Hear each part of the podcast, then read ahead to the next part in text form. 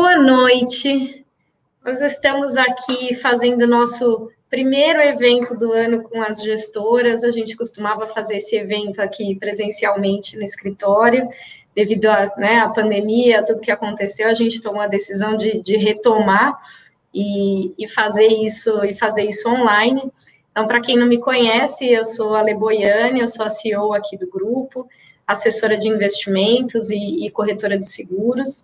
Esses eventos com as gestoras a gente faz sempre pela 360 Invest, né, que é a nossa assessoria de investimentos vinculada à XP, e acaba sendo bem interessante poder passar para o cliente de uma forma mais leve ali algumas informações a respeito de, de mercado, a respeito de produtos disponíveis, né? O time, claro, está sempre estudando, se aprimorando para poder orientar o cliente. Então, hoje tenho a, a honra de receber aqui para inaugurar o nosso, o nosso 2021, né, a Isabela Cury, da, da Moat Capital. Eu brinquei com ela porque ela tem uma cara de menininha, mas tem muita experiência. Eu falo que ela, quando começa a falar, fala que nem gente grande, né, Isa? Então, bem-vinda, obrigada pela, pela presença hoje. Vou te pedir para você se apresentar, falar um pouquinho da, da MOAT, falar um pouco de mercado, e aí a gente vai abrir para perguntas, que a ideia é fazer alguma coisa aqui, um bate-papo mesmo, né? Combinado. Ale, primeiro agradecer vocês pela, pela parceria, pelo convite. Para a gente aqui é uma honra inaugurar esse novo modelo online é, dessa conversa, né, desse bate-papo com as gestoras e, e, ser o primeiro escolhido é, para 2021. Então, em nome da Multi aqui, agradecer. É, segundo lugar, acho que vale a gente dividir com todo mundo que está assistindo quem é a Mold, né? O que, que a gente faz aqui. É, e, enfim, a galera às vezes conhece os nossos produtos, mas não sabe quem está por trás, o que, que é filosofia e processo. Né? Então, nós somos uma gestora independente de renda variável, a gente só atua nessa classe de ativos. Acho que isso traz um nível de especialização que é super importante da gente ressaltar com o cliente. Né? É, a gente encerrou o ano de 2020 com cerca de 7,5 bi de patrimônio é, sob gestão. É, a Multi já tem cerca de sete anos de histórico né, de, de produtos e é uma conquista muito bacana. É, diversos parceiros, o business vem crescendo, né, a gente conseguiu captar 2 bi no ano passado. É, as estratégias, a gente lançou primeiro em agosto de 2014 um fundo long only, né, que nada mais é do que um produto que fica comprado e monta uma cesta ali de ações que no longo prazo a gente tem por objetivo é, bater a rentabilidade do Ibovespa, né? É, a gente tem o Multi Capital Equity Hedge, que é um produto multimercado, long and short. A gente monta pares de valor relativo, então, eu fico comprado numa empresa, vendido na outra, ou vendido em índice, né? E eu ganho com o diferencial de retorno entre esses papéis. Esse produto tem por objetivo bater CDI mais 5% ao ano, uma vol target de 5%. Já tem histórico desde maio de 2016, né? Produto que no ano passado encerrou na casa dos 850 milhões de, de patrimônio. E agora, em fevereiro, o nosso fundo Long Bias, né, que é a estratégia mais nova, vai completar dois anos. É um produto que reúne tudo que a gente faz aqui na Molt, desde essa seleção de uma cesta de ativos, a gente opera índice para ficar mais ou menos comprado, né? Tem uma flexibilidade, uma agilidade para operar os diferentes ciclos de mercado. E além disso, ele tem um pedaço também do book é, long and short, que é uma estratégia bastante ativa dentro desse produto. E acho que vale dividir o que, que nos diferencia, né? O que, que a gente faz é, aqui dentro, qual que é o nosso DNA, como é que a gente pensa em investimentos. Então, a Molt é uma casa fundamentalista, a gente faz ali toda uma abordagem, um estudo qualitativo, vamos para as planilhas, né, fazer toda a parte quantitativa e estabelecer um valor que a gente acredita que é o que aquela, o preço daquela determinada empresa, né, da ação daquela empresa. E a gente vai para a tela e compara isso com o preço de mercado. Então, o que a gente busca fazer encontrar boas oportunidades de assimetria, né, que é diferencial entre esse preço de tela e o valor que a gente atribui aqui com, com as nossas análises, seguindo uma abordagem agnóstica. Parece um nome complicado, mas na verdade é, é bastante simples. É, a gente não parte ali é, de um funil, né, de filtros é, que vão excluindo companhias. É, ah, então essa companhia estatal eu não vou olhar, ou esse é, player de commodity eu não vou olhar. Na verdade, a gente olha para a bolsa como um todo, sem nenhum preconceito, sem nenhum filtro inicial, visando essas assimetrias. Bom, é, o, o ano passado foi um ano aí desafiador para todo mundo, né? mas é, eu acredito que até né, pelo, pelo momento de mercado, né, o, o, brasileiro tomou mais risco, né, de uma maneira geral, né, aumentou o número de pessoas ali de CPFs, né, na, na bolsa, e, e, eu acredito que também teve, teve muita oportunidade, né, liquidação, digamos assim, né, de, de ativos, né, então você falando que ah, vocês captaram no ano passado, que foi um ano de crise pesada, né, 2 bi, é, acho que mostra bastante, bastante isso, né? Eu queria que você falasse o que você sentiu disso, né, no, no ano passado, até porque né, você mudou de, mudou de casa, digamos assim, né, e, e foi para Moat, né, no, no meio aí do olho do furacão, né? Vim, entrei aqui no time da Molt em julho, né? E, e, acho que vale dividir com a turma, acho que assim, é, primeiro que a indústria de investimentos no Brasil ela tem passado por é, uma transformação muito forte, né? Então, isso que a gente está fazendo aqui, de você ter acesso ao time de gestão, né, e saber diretamente o que uma casa independente está fazendo, isso é relativamente novo no nosso mercado, né? Muito impulsionado é, pelo serviço de plataformas, o crescimento de, de agentes autônomos. E antigamente a gente tinha a restrição que isso ficava ali dentro dos bancos para aqueles clientes com uma carteira de, de investimentos maior, e na verdade hoje esse acesso ele foi é, democratizado, né? E, e, junto a isso você vem num, num ambiente de Brasil é, que a redução da nossa taxa de juros é, é, algo assim bastante significativo que tem feito o investidor é, bu buscar risco, não é à toa que a gente vê os CPFs na bolsa, o crescimento da indústria de multimercados, a indústria de renda variável é, captando ao longo dos últimos anos. É, então, esse, esse novo ambiente, acho que até o, o, que aconteceu no ano passado, é, traz um, um amadurecimento para o investidor também de entender o que é volatilidade e que às vezes ali no olho do furacão a gente não consegue ter a frieza de enxergar aquilo como uma oportunidade, né? A gente não vê a luz no fim do túnel. Então, acho que é bem bacana fazer uma retrospectiva se a gente pensar é, que a gente parte em janeiro de uma bolsa ali na casa dos 120 mil pontos. Vem toda aquela questão da pandemia, do lockdown, a gente sabe a seriedade desse assunto. É, a bolsa chega ali próximo aos 60 mil pontos e uma recuperação que o mercado dizia vai ser uma recuperação em U, vai ser uma recuperação em V, uma recuperação em W. Então, é, tá aí, né? A gente tá aí nas máximas históricas do mercado. Assim, é, o mercado internacional acabou recuperando um pouco, um pouco mais rápido, né? A gente atrasou um pouquinho aí, mas conseguimos pegar muita, muita oportunidade, né? E a gente até estava conversando um pouquinho, né, Isa, antes de, de entrar no ar aqui, falando essa coisa de como essa exposição ao mercado internacional é algo que agora faz mais parte da vida do investidor brasileiro, né? Então, eu queria que você falasse um pouquinho né, do mercado lá fora, do mercado chinês, né? A gente recebeu algumas perguntas aqui, né, de algumas pessoas que não vão conseguir participar no ao vivo, mas que, que vão, que já mandaram algumas coisas e estão perguntando, por exemplo, disposição de mercado chinês.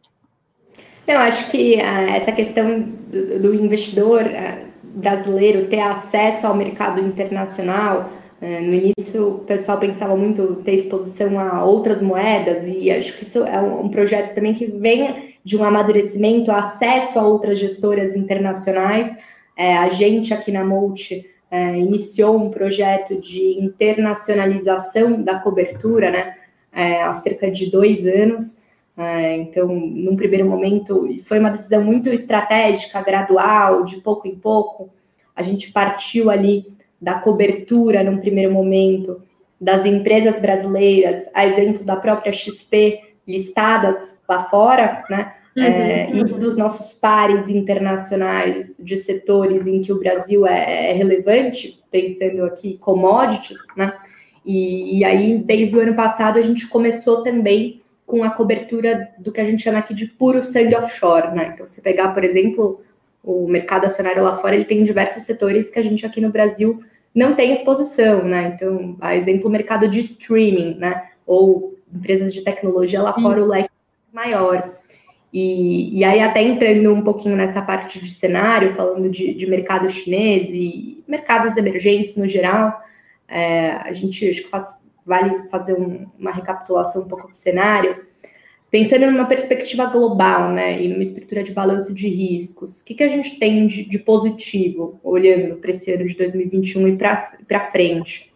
A vacinação, ela já é uma realidade, né, lá fora, aqui no Brasil a gente fica, às vezes, sentindo que é um pouco mais distante, mas lá fora eles já iniciaram esse processo, então essa expectativa de uma normalização da economia é, é uma pauta bem importante no mercado todos esses estímulos que foram feitos por parte dos governos e dos bancos centrais, né? É, a exemplo do nosso Corona Voucher aqui, da redução das taxas de juros, é, essas medidas de liquidez, elas são, é, elas impulsionam esses ativos de risco, né? Então, se aqui no Brasil a gente tem é, uma taxa de juros a 2, com uma inflação que fechou o ano de 2020 a 4,5, a gente já está em patamares de juros real negativo, é, lá fora isso já é uma realidade há um certo tempo, pegando principalmente ali as economias desenvolvidas. Então isso acelera a, a busca por ativos de risco, que para mercados emergentes é uma pauta importante, né? E, e, aí se a gente pegar o que aconteceu no ano de 2020, a gente estava até comentando, né? A bolsa brasileira encerrou é, 2,92 para cima no ano passado, mas em relação aos nossos pares a gente ficou ali 20% para trás em dólar, né? Então, na verdade, quando a gente dolariza isso, é. o tem performance negativa de 20%. É, e a gente tem todas as nossas questões aqui internas, é, fiscal, agenda de reformas, é, teve um fator também que né, nos prejudicou, se a gente parar para pensar desse lado relativo, que a nossa bolsa ela é uma bolsa muito de valor, né? Se você pegar e valor aqui a gente pode entender como economia mais tradicional, né? Então, por exemplo, as commodities, os bancos, né? É uma bolsa que não é tão tech como algumas vezes a gente vê uhum. lá fora. E o mercado, num movimento que você fecha a economia, é, o, que, o que e todo esse ambiente de juros é, extremamente baixos, patamares negativos, ele impulsiona ali o que a gente chama os valuations das empresas de growth, né, das empresas de crescimento. Então, eu prefiro pagar mais caro é, por empresas que tradam a múltiplos extremamente elevados, mas que embutem premissas muito agressivas de crescimento, que vão ser capazes de me gerar algum valor lá na frente, porque o valor do dinheiro no tempo, né, esse custo de capital é muito baixo. Então, essa, essa dinâmica da bolsa de valor também é, nos prejudicou aqui. É, olhando para frente, acho que o tom da conversa é outro, né? Ele é positivo para ativos de risco, então para mercados emergentes, é, acho que o cenário como um todo ele é, ele é favorável. Isso inclui a China.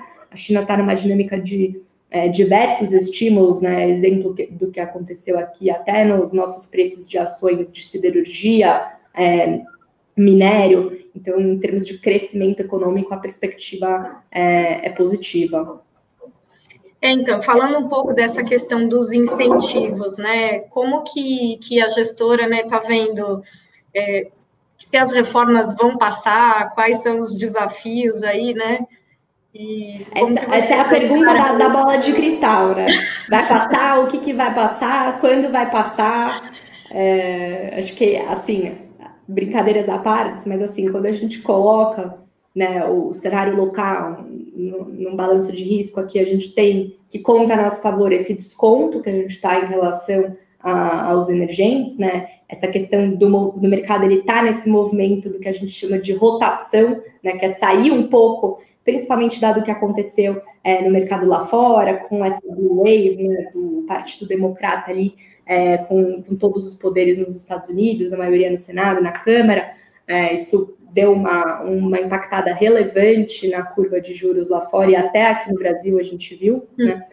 Isso acelera esse movimento de rotação junto com a normalização da economia, é, as vacinas, então isso conta a nosso favor. Mas o que, que é o calcanhar ali de Aquiles do Brasil? Continua sendo o nosso fiscal, né? A gente não tem ali espaço, essa é a, a grande dúvida do mercado, como é que o governo é, vai ser capaz de, de se articular é, e de conduzir essas reformas e de ser fiel ali à condução dessa, dessa agenda reformista. E em meio a isso, a gente tem um evento importante para o mercado, que é a eleição da presidência, tanto da Câmara quanto do Senado, né? Então, isso já vai ser um bom termômetro é, com relação à condução da agenda de reformas. Assim, assim como o assunto das privatizações, né, que podem ajudar aí a, a diminuir o nosso déficit, que está que tá pesadíssimo, né? Sim. É, própria essa questão, até a, redução dos juros, ela foi positiva nesse sentido, né? É, a gente tem ali o marco do saneamento no passado, a aprovação, a gente até aqui brinca que alguns setores, se a gente tiver alguns marcos, já nos, nos ajuda, né? Mas acho que a grande pauta do governo e do mercado com relação à fiscal é entender o que, que vai ser essa saída desse auxílio é, emergencial, se vai haver uma prorrogação, se não vai, é, eventualmente alguma medida via Bolsa Família. Então, a gente sabe, de novo, da importância né, desse tema, dado o lockdown, bastante prejudicial para é, para a economia, é, mas também a gente não pode deixar de olhar para o outro lado do fiscal e a gente paga esse preço, né? Se a gente pegar a, a curva de juros brasileira, a gente vê o prêmio que é embutido no longo prazo, principalmente por conta dessa questão do fiscal. Ah, sim, né? E uma das perguntas que, que tem aqui, né, falando um pouco, né, colocando vai estar tá acontecendo aí no mercado dentro da, das estratégias, né, da, da MOAT, é, que classes de, de, investimento, né, que vocês acham que, que esse ano vão, vão performar melhor? E o que, que vocês enxergam nessa questão, já que a gente estava falando das coisas lá de fora, né, de, de impacto das coisas que têm acontecido, né, de guerra comercial, né, agora no começo né, da, da semana o assunto lá, invasão do Capitólio, Estados Unidos, tem muita coisa acontecendo ao mesmo tempo, né, e aí como que vocês têm feito aí os, os ajustes de estratégia, né? Então, são, na verdade, duas perguntas, né? Uma, a questão de quais são os setores aí, né, brasileiros que vocês acham que, que vale a pena apostar, né? E o que, que a gente tem de oportunidade e ameaça aqui dentro, de acordo com essas coisas que estão acontecendo no exterior. Acho que eu vou começar pela, pela segunda parte da pergunta, né? É, então, essa questão de, de, guerra comercial, né? A gente tem a, a eleição do, do, Biden, que eu acho que nesse sentido traz um alívio para o mercado com relação a, a, essa pauta, né? Que era uma pauta bastante liderada é, pelo Trump, então acho que esse risco é, ele, ele foi bastante reduzido. É, essa questão do, do Capitólio, do impeachment, é, né, preço aqui para Brasil, a gente vê o desempenho da Bolsa, acho que fala por si só, é, mas, na verdade, a gente aqui toma muito cuidado, para não perpetuar ruído, né? As condições de curto prazo. É, acho que isso é bastante importante quando você tem uma abordagem fundamentalista, é, de você saber ali que, que, algumas coisas podem né, sair um pouco da rota em algum momento, mas o importante é você saber ali a direção, o porquê que você está comprando, o fundamento, e também reconhecer quando o fundamento mudou. Né? Mas acho que, de maneira geral, essa, esse conselho, né, é, de não perpetuar ali ruído, e isso é, isso é super importante. Falando com relação a setor, não vou falar de classe de ativos, porque aqui a gente olha para a renda variável, é, mas setores dentro da Bolsa, né? Essa é uma pergunta que a, que a turma tem feito é, bastante. A gente aqui preza para uma abordagem do micro, né? Então, olhando ali empresa a empresa, valor a preço, mas se a gente pegar é, hoje nosso portfólio, a exemplo do FIA, né? O que, a gente tem na carteira, o que, que a gente gosta e, e tem apostado para esse ano de 2021, ou pelo menos para esse início de ano. É, a gente gosta bastante da Petrobras, é, atualmente é a nossa maior posição é, no long only. A gente entende que tem uma simetria positiva é, para o preço do petróleo em si, da commodity, né, principalmente dada essa normalização da economia esperada. Reestruturação da Petrobras, então o próprio micro dela, as mudanças de governança, a Petrobras hoje em dia é uma empresa muito mais enxuta, os desinvestimentos é, que têm sido feitos dos ativos é, não estratégicos, a melhora de margem, então é, a gente aqui entende que a Petro ainda tem é, um bom espaço para andar, tá? É, segundo lugar é a Oi, que é um papel sempre polêmico, a gente gosta bastante do, do setor de telecom, a gente compra a Oi aqui desde abril de 2019, né? Então vamos fazer aí dois anos de, de investimento. É, muito do que a gente tem no portfólio já foi de valorização. A gente vê com muito bons olhos é, o setor de telecom, mas dentro desse setor a gente acredita que a Oi é o grande vencedor, principalmente por todo o turnaround que a companhia tem passado, né? Então você teve ali aquela mudança de management, a entrada do Abreu, que é um cara é, espetacular para a cadeira que ele está, a capacidade de articular com o credor, com os bancos, é, os parceiros de M&A, é, conseguiu ali aprovar a independência do, é, do conselho, então tem uma série de coisas e o novo modelo de negócio do que, que é a Oi, né? O que, que eles querem fazer. Então, a venda dentro dos ativos é, que não são ali a parte de fibra ótica e da, da client, como que a gente chama, né? O leilão, por exemplo, da móvel, e o foco nesse business de fibra, a Oi é o player que tem o maior parque é, de fibra ótica dentro do Brasil, né? E aí eles vão fazer a venda de 51% dessa nova companhia que é a Infraco e vão ter também o business é, da ClientCo, que daí é mais uma manutenção de serviços para cliente direto. E a gente vê o, o segmento de fibra aqui no Brasil com um espaço muito grande para crescer tanto porque tem uma penetração de banda larga para aumentar é, dentro dos municípios, mas também porque a maior parte da banda larga ela é via aquele fio de cobre, que é uma tecnologia obsoleta, né? Então, a, a Oi, na nossa visão, tem, tem tudo para nadar de braçada dentro desse segmento. Muito espaço para crescer, né? E, e, aí tem uma série de, de outros temas. A gente gosta que ainda carrega cerca de 15% em bancos, né? É, a gente entende que foi um, um setor que ficou bastante para trás, principalmente ali é, no ano passado, né? O mercado estava é, muito preocupado e, e, analisando muito de perto aquela questão, principalmente da concorrência das fintechs. É, a gente acredita sim que isso tem um resultado para os bancos, mas talvez não na magnitude que o mercado precificou. Você tem uma série de redução de custos, os bancos tradicionais vêm passando por uma é, um processo de digitalização, é, o crescimento da carteira de crédito, né? São players que estão é, bastante provisionados também para a questão da inadimplência, você tem uma certa expectativa de reversão é, dessas provisões, é, então é um setor que a gente gosta. A parte de proteínas, né, junto com Petro ali no book de commodities, é, BRF, JBS, né, a BRF também um case que passou por um, turnaround da companhia, são é, segmentos mais resilientes, né? Ali essa parte de alimentos, uma perspectiva de aumento é, da demanda mundial, a BRF trade é extremamente descontada, o mercado tinha bastante dúvida sobre a capacidade da companhia de repassar aumento de preço ali é, do custo de grãos para o consumidor final. Então, esse é um outro tema. E acho que vale destacar o setor de utilities, né? Essa parte de, de bond proxy, é, mesmo num ambiente, são papéis que é, ficaram para trás ali na pandemia, talvez seja o setor que menos sofreu com, com o lockdown e, e não voltou, né? E são as geradoras de caixa, é, que têm ali dividendos extremamente interessantes e, e que estão para trás, e a gente acredita muito nessa aposta de valor, né? Então a gente gosta de uma Semig, né, o Energia, é, Eletrobras, a própria Sabesp, entre outras. O que, que vocês acham das aéreas, Isa? As aéreas, é, todo mundo tem, tem feito essa pergunta recentemente, né? Principalmente quando você pensa nessa questão de assimetria, o tanto que ficaram para trás. Hoje a gente teve uma alta importante do segmento.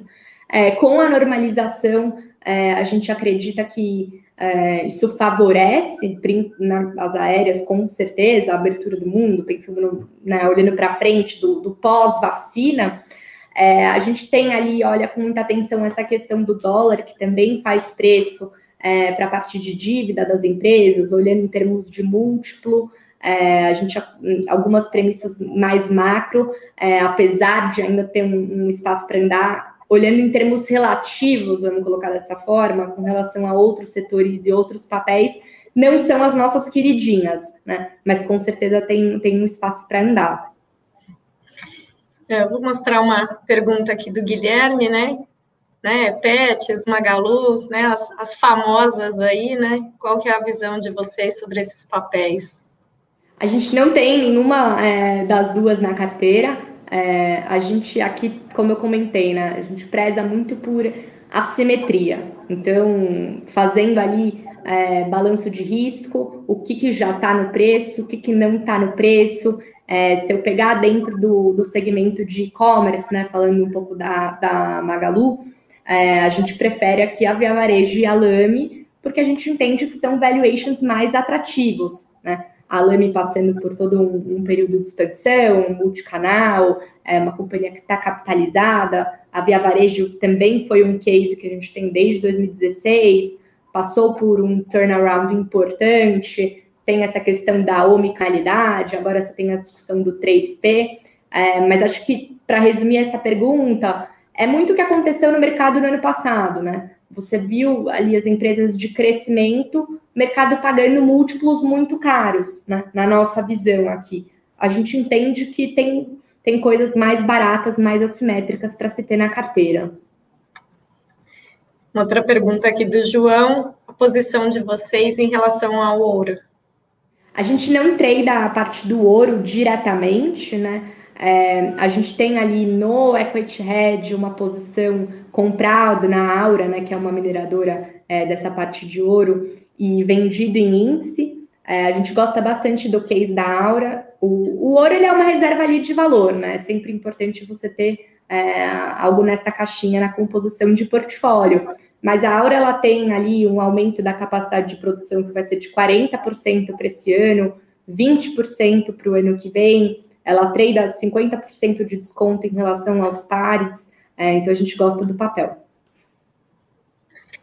Bom, gente, é, eu tô, vou colocando aqui algumas perguntas, eu estou colocando na ordem aqui que, que eu acho pertinente até da nossa conversa, para a gente não fugir muito, né, não mudar muito de, de assunto, né? É, falando um pouco né, dos, dos produtos que, que tem dentro da, da MOAT disponíveis, né? Tem uma pergunta aqui se vocês também trabalham com um fundo de previdência, né? Ou que o mercado de previdência, né? Os, antigamente era um mercado de renda fixa, né? E que mudou muito. Hoje em dia a gente monta né, a carteira com qualquer tipo de investimentos ali para a Prev, né? A gente aqui aposta bastante no crescimento de, da classe de risco, né? Tanto de multimercado quanto de renda variável, é, dentro desse, bra desse braço de previdência. Lançamos no final do ano passado um fundo para acesso direto de pessoa física em parceria com a XP, é, o Multiprev XP Seguros é, FICFIA está disponível na plataforma. Ele é um fundo 100%, né, que, que aloca 100% capital em ações, é, para investidor qualificado, né, e ele replica ali a carteira do FIA, né, que é o nosso produto long only, considerando as restrições da regulamentação, porque você tem algumas travas, e ele também tem a possibilidade é, de investir no exterior, que é algo que a gente, como comentamos, é, tem, tem feito, né, até 20% do patrimônio. É, muito em breve ele deve ter também um pedacinho do, do portfólio alocado lá fora. A diferença de vol aí do, do produto de Prev para o produto não Prev, ela está por volta de quanto? É muito casado, na verdade, Lê. É. Porque a carteira ela é a mesma, né? É, a gente ainda, dentro do, do produto de previdência, a gente ainda não tem esse book offshore, porque a gente está constituindo o veículo lá fora, né? E, e tá. pela 444 você só pode comprar é, cota de fundos lá fora no produto de previdência. É, mas, assim, o mesmo conceito, tipo de risco do fundo, né? Entendi. É, só as restrições ali, às vezes, até para fazer proteção, o que, que dá para operar, que tem que fazer alguns ajustes, né?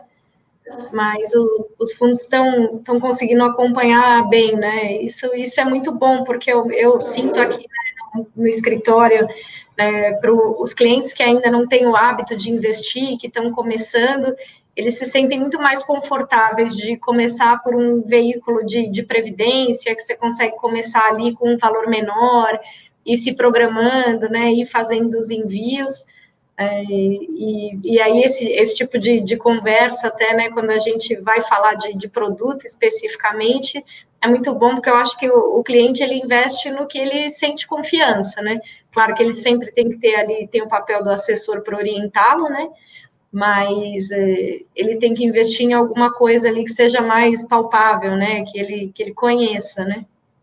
A gente aqui acha que é bastante importante também o, o investidor entender o processo, filosofia da casa, né? É, e, e, acho que a questão daquele suitability, né? Então, você está adequado para o orçamento de risco daquele produto, os seus objetivos estarem alinhados também com o objetivo é, do produto. Mas conhecer a filosofia da casa, é, para nós, é algo super importante é, dos clientes saberem. E vocês estão acompanhando de perto esse processo. Né? Bom, tem mais uma pergunta aqui da questão né, de oportunidade no, no, mercado internacional. Né? A gente falou um pouquinho dos setores aqui no, no Brasil, de algumas empresas e lá fora. Lá fora tem bastante coisa, né? O mercado lá fora ele é, ele é bem amplo. É, falando assim, primeiro ponto offshore, né? A gente tem uma posição tanto no, no equity hedge, que é o multimercado long and short, quanto no long bias, né, é, que é uma posição comprada em Brasil e vendido em México e um pouquinho em mercados emergentes, por conta dessa assimetria que a gente comentou que o Brasil ficou extremamente descontado em relação aos pares, é, operando ali o, o, relativo, né, que a gente faz via WZ, é, o ETF contra o EWW, o EM. Essa seria uma, uma primeira parte. A gente tem também posição falando do long bias, que tem uma carteira comprada em ações lá fora. É, a Disney, por exemplo, é um papel que a gente é, gosta bastante, conseguimos colher ali um, um, resultado interessante com toda a questão do lançamento do, do Disney Plus. É, a gente tem posição também no Face, é, Google, é, Walmart, e na XP, inclusive. O mercado deu uma boa oportunidade. O, o Itaú fez aquele anúncio para o mercado, a ideia de criar uma nova companhia. É, o mercado acabou é, dando uma oportunidade ali e o preço cedeu e a gente montou uma posição comprada em XP. Fora que a gente acha que é tem ali toda, enfim, vocês estão tão direto acompanhando a operação, mas o mercado é, em franco crescimento, né? A XP liderando isso e, e, a gente vê todo o ganho de market share, os, os é, investimentos que vocês têm feito, o crescimento de resultados, de receita. Então, a gente gosta do papel. Por exemplo. Você citou aí algumas, né, algumas empresas da área de, de tecnologia, né? A Nasdaq fechou o ano em 56% positivo, né? Você acha que ainda tem espaço de crescimento? Olha, é, a gente aqui, como eu comentei, né, tem uma visão já ao longo do, do segundo semestre do, do ano passado, achando que o mercado estava esticando muito alguns valuations dessas empresas de crescimento, né? Que é o tal do rotation que todo mundo tem falado recentemente.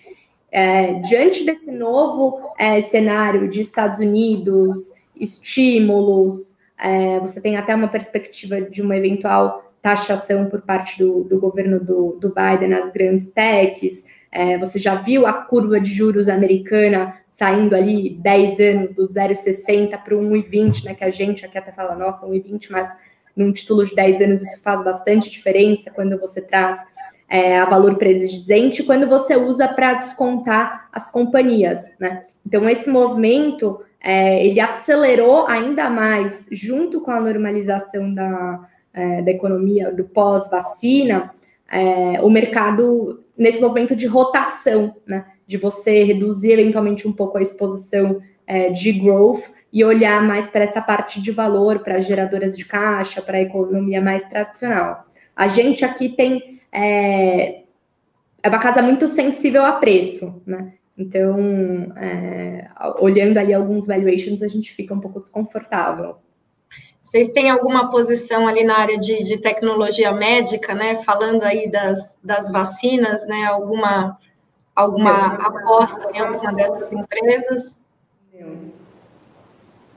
E também acho que é importante sempre a gente diz, né? O mercado ali às vezes você vai entrar numa companhia olhando, né, numa farmacêutica olhando a vacina, na verdade o que, que já está e o que, que não está no preço, né? Então ali a gente brinca aqui que a notícia já está no preço. Você tem que tentar antecipar isso.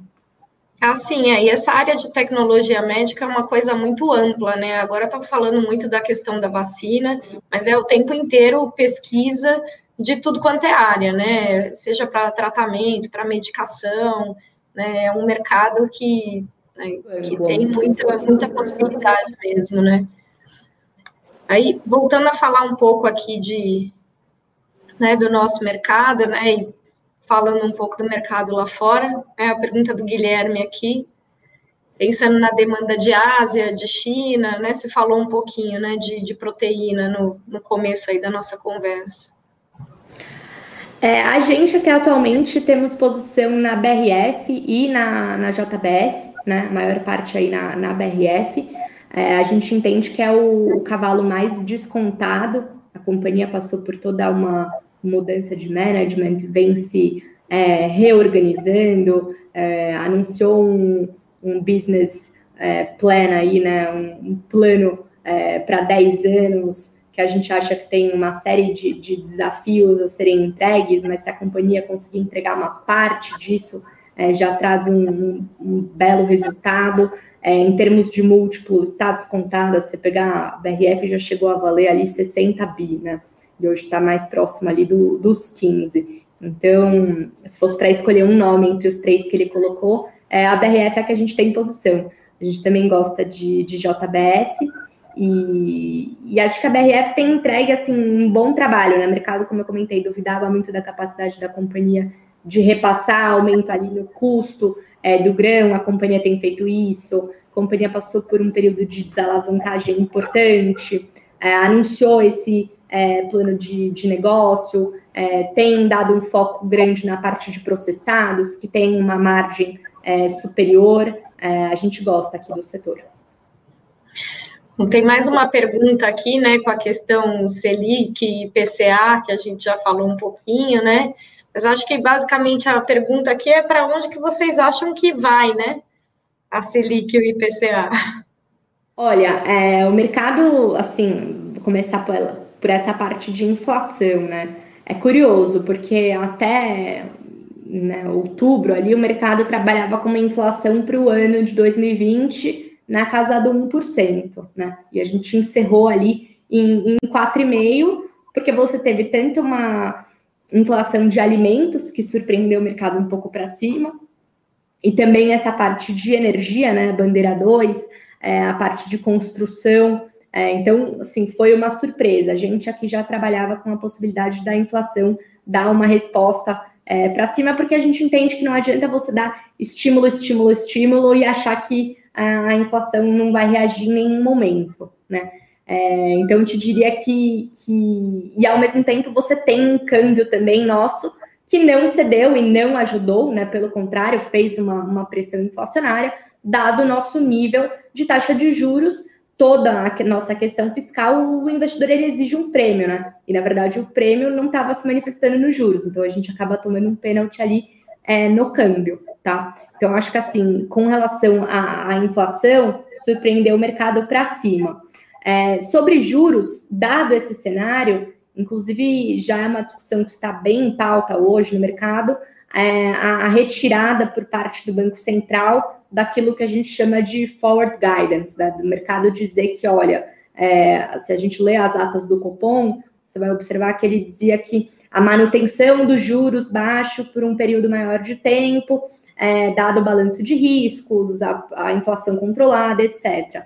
É, de novo, a gente sair de um juros de 2 para algo mais próximo de 3, de 4, não é nenhum absurdo, né? Principalmente considerando a nossa inflação, a gente ainda vai continuar num ambiente de juros real negativo ou muito próximo é, do zero, né? Ainda é um ambiente estimulativo. Então, o mercado já tem trabalhado, inclusive, com uma alta é, de juros. De novo, entendo que vai ser um movimento gradual por parte do, do Banco Central e entender como é que a, a economia vai reagir.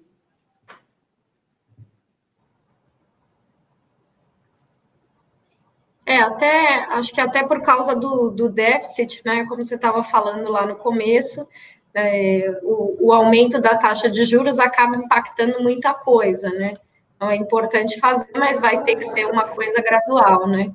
E a, Não, e a gente aqui acredita que é evento... Desculpa, para mim travou, eu fiquei, eu acho que eu falei isso, essa imagem congelou, agora voltou.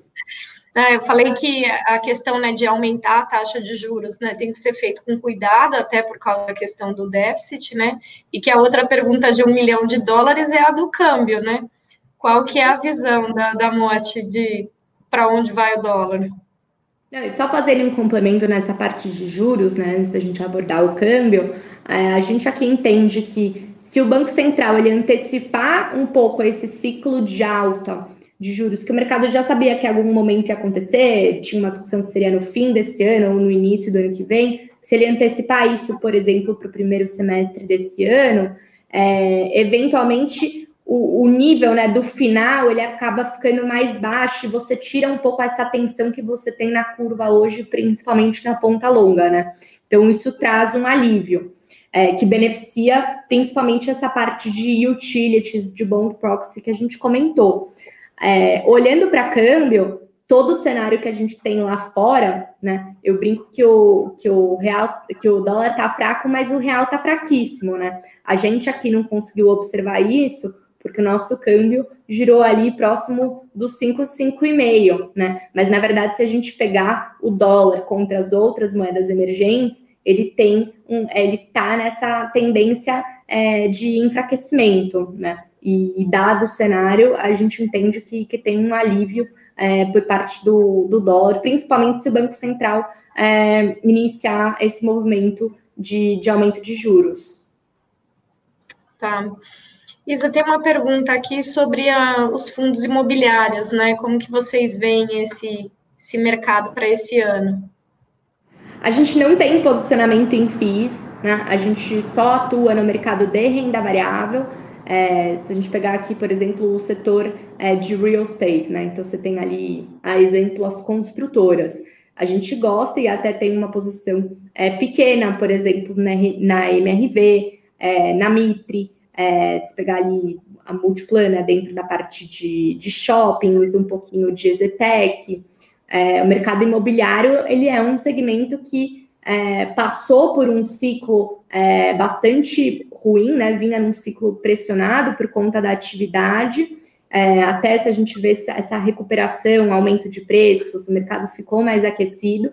E esse movimento dos juros, ele é muito poderoso nesse segmento, né? Até se a gente pegar a parte de bancos, o crescimento de carteira de financiamento de, é, de financiamento imobiliário, ele é, ele é relevante. Assim, até porque com a queda da taxa de juros, né, facilitou bastante a questão do financiamento, né? Não caiu no mesmo no mesmo patamar, né? Porque você ainda tem a questão da inadimplência ali que entra no custo, né?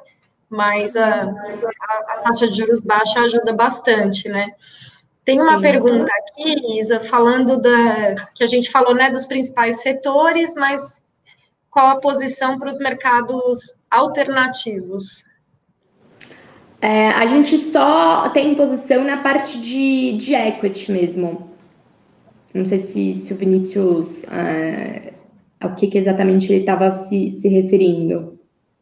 Bom, não sei se tem a ver uma coisa com o setor, mas assim, em algum setor que vocês é, têm um posicionamento agora de que ó, não investiria de jeito nenhum, a gente está falando aqui do que fazer, vamos falar um pouquinho aí do, dos mercados que vocês não estão acreditando? É, como a gente tem essa, essa abordagem agnóstica, né? Então a gente não tem ali esse preconceito, lá, isso eu não olho de, de jeito nenhum, né? E acho que assim, o grande desconforto que a gente tem hoje aqui dentro é com relação a alguns níveis de valuation, principalmente para as empresas de growth, né? É, acho que não vou, não vou citar algum nome específico, mas é, tem algumas empresas de crescimento que estão tradando a múltiplos extremamente caros na nossa visão. Tá, o Vinícius colocou aqui referente às small caps. É, atualmente, se a gente pegar, por exemplo, é, uma MITRE, uma MRV, mais nesse braço né, de, de small caps, é, seriam mais esses nomes. Tá. Bom, Isa, a gente tem aqui mais 15 minutos. Eu queria que você falasse um pouquinho aí, né, é, algumas recomendações, digamos assim, né, as suas considerações aí finais e se aparecer mais alguma pergunta aqui, a gente vai colocando na tela. Não, Ale, é, mais uma vez agradecer vocês é, pela oportunidade, para todo mundo que, que nos assistiu e que enviou perguntas aqui, é, colocar equipe de RI da Molt, a gente fica à disposição de vocês, tanto assessores quanto clientes, né? A gente é bastante aberto aqui e preza muito por esse serviço de qualidade, acesso à informação aos cotistas e aos nossos parceiros, né? É, falando de, de mercado, acho que o, o ano de 2020 ele foi um ano que essa parte que a gente diz do stock picking, né, que é essa seleção, você pegar dentro de universo de ações, é, selecionar aqui aqueles papéis com bastante estudo, essa abordagem fundamentalista que a gente comentou, ter muito claro é, o que, que é assimetria, né? Saber o que, que é risco daquele papel, o que, que o mercado tá ou não está vendo, é, tá ou não está colocando no preço, né? Identificar isso então, a gente acredita muito aqui no poder dessa gestão ativa. E se em 2020 o stock picking é, teve relevância e proporcionou é, bons resultados é, para os investidores, é, acredito que para 2021 isso vem ainda com, com, com maior força, né? É, e eu acho que assim, né, tem muito investidor novo de, tomar risco. Eu acho que o instrumento fundos é um, um instrumento bastante confortável para quem não tem ali né, o hábito de. É muito mais fácil deixar a mão aí de, de um especialista, né, que está fazendo todo esse trabalho de, de análise, que tem um time, né, do que né, o cliente que ainda não tem experiência né, de, de investimento se, se meter assim, a ele próprio e escolher os ativos, né? Não, e acho que o mercado, ele, ele dá ali, né, ano passado foi um ano que é, deu bastante oportunidade, assim, até pegando o exemplo do nosso FIA, né, a gente conseguiu gerar é, 6% de alfa, é, né, então um retorno excedente ali em relação ao Bovespa, num ano tão desafiador como o que foi 2020, e ter toda a nossa filosofia, né, ser fiel ali ao processo de investimento. É, atualmente nós somos em 20, cerca de 20 pessoas aqui na Molt, dessas 20 pessoas, 10 pessoas no time de gestão, né? É, a gente tem duas pessoas, dois sócios, o, o Cássio Bruno e o Luiz Paulo Aranha, que ficam ali na, na parte de gestão é, dos produtos, junto com o Marcelo Romero e um time de outros cinco analistas focando é, na parte de análise fundamentalista das empresas, divididos setorialmente, especialistas mesmos naqueles setores, e duas pessoas que fazem essa parte de dados, né? Então, coleta ali de dos mais variados dados que vocês puderem imaginar, para municiar tanto o time de análise quanto o time de gestão. Então, a gente brinca aqui que essa performance ela é fruto desse trabalho coletivo, é, todo mundo trabalhando junto, focado, visando ali entregar um bom resultado para vocês. É, e a outra coisa importante também é que o fundo ele acaba dando oportunidade do pequeno investidor de conseguir diversificar, né? Porque se o investidor for, for pegar ali aquele valor que ele está começando, né, e for realmente os papéis, né, é, ele acaba tendo que dispor de um, de um valor maior, né? Hoje, dos fundos da, da casa, dos fundos de ações, qual que é a média de valor de entrada nos fundos? 20 mil. A gente tá. tem o, o long bias que ele tem no veículo com a XP, né? Que é o Multi Capital Long Bias Advisory. O ticket inicial dele é 10 mil, tá? Os outros dois, 20 mil. Tá. E, e, a média de quantidade de papéis de posição em cada um dos fundos, Isa? No FIA, é, algo na casa dos entre 15 e 30 papéis na maior parte do tempo, tá? A gente não trabalha com esse target ali, né? É, putz, se uhum. tiver menos que 15 eu vou ter que comprar mais algum papel, ou mais do que 30 eu vou ter que reduzir. É, mais uma média, a gente acha que menos que isso fica muito concentrado, que vai contra um dos nossos pilares aqui, que é essa parcela de diversificação, e mais do que 30 pode eventualmente ficar muito correlacionado com o índice, que não é a nossa ideia, né? Acho que é, esse é um, um, um ponto para ter em mente. Até durante a pandemia, por exemplo, a gente chegou a ter cerca de 40 papéis no long only, porque tinha muita oportunidade, a gente preferiu ter né, mais riscos dentro do portfólio, você não precisava concentrar tanto. A foto agora já é diferente.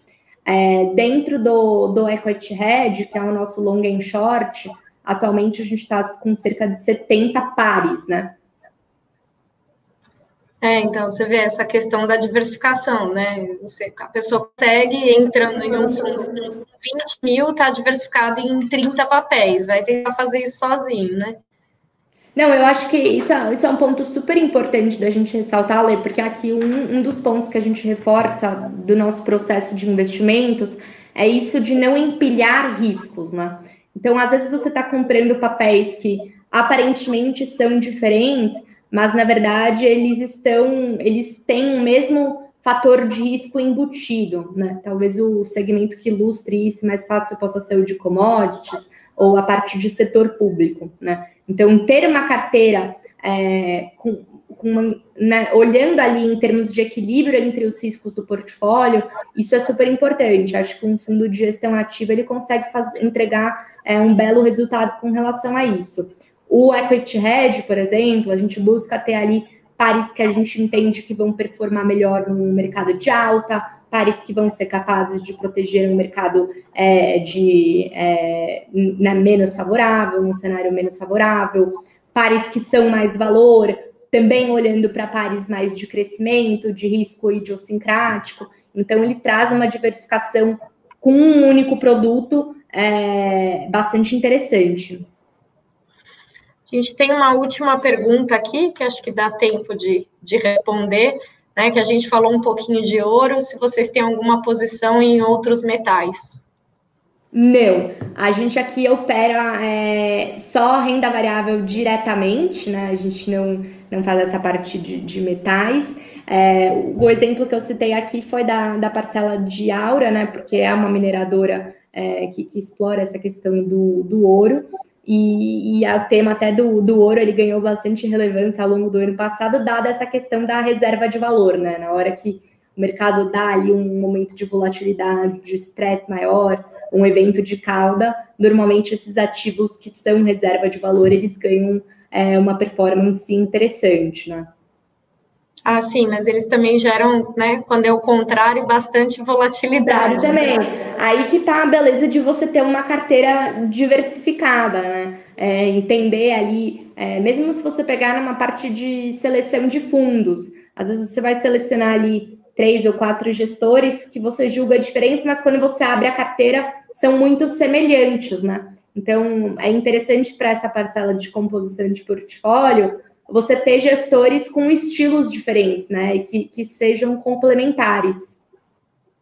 Ah, sim, é porque diversificação, a gente fala muito isso para os clientes, não é ter um monte de coisa. É, porque é, às vezes o cliente sai comprando um monte de papel que, que a posição ali né, acaba sendo acaba sendo igual. É, a gente procura mostrar isso para o cliente nos simuladores ali, a questão da, da correlação, que é para orientar o cliente que às vezes dá para ter menos ativos, né, mas com uma diversificação que realmente faça, faça sentido, né? Não dá para apostar em tudo, né? Sim, uma carteira eficiente e descorrelacionada, né? Pois é.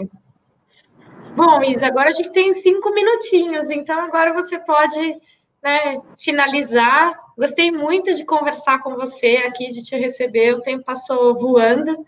É, e aí vai ficar né, o convite para uma próxima oportunidade. A gente tem que marcar outra vez, porque com certeza o assunto não vai faltar. Não, com certeza. De novo, agradecer você é, pelo convite. É, como eu ressaltei no começo, né, foi um prazer é, a gente conseguir estrear esse veículo da 360 online, nesse novo modelo né, que a gente tem dado, dado a pandemia. Espero que, é, enfim, as coisas voltem ao normal e a gente consiga fazer o próximo, quem sabe presencialmente.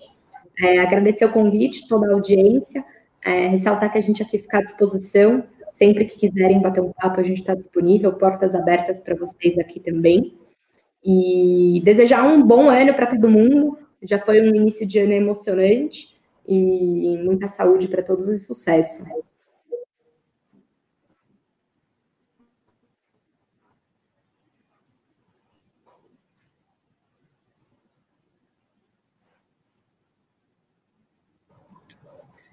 Voltou? Tinha dado. Travou? Será que. É, essa questão de 2021, né? Eu brinco que não, que não tá muito difícil de ser um ano melhor do que 2020, né? De ser um ano mais tranquilo. É um benchmark que não tá, não tá difícil de bater, né? É, a gente é, já, já demos uma chance para ele, né? Ali a, a concorrência facilitou. ah, sim. Bom, gente, é, é isso. Obrigada pela presença de todas. É, eu e a equipe aqui da 360, a gente também fica à disposição que vocês que vocês precisarem, né? Tiverem dúvidas, enfim, a gente tem aí o, né, os nossos canais aí, as redes sociais, os e-mails, telefones, enfim, estamos aqui à, à disposição. É, e assim que, que as coisas né, normalizarem um pouco mais, a gente vai com o time fazer uma visita aí para você pessoalmente, tá, Isa? Combinado, vai ser um prazer. Obrigada, gente. Tchau, tchau. Pessoal, vou desligar aqui, tá bom, Ale? Tá bom. Tchau, tchau. Obrigada.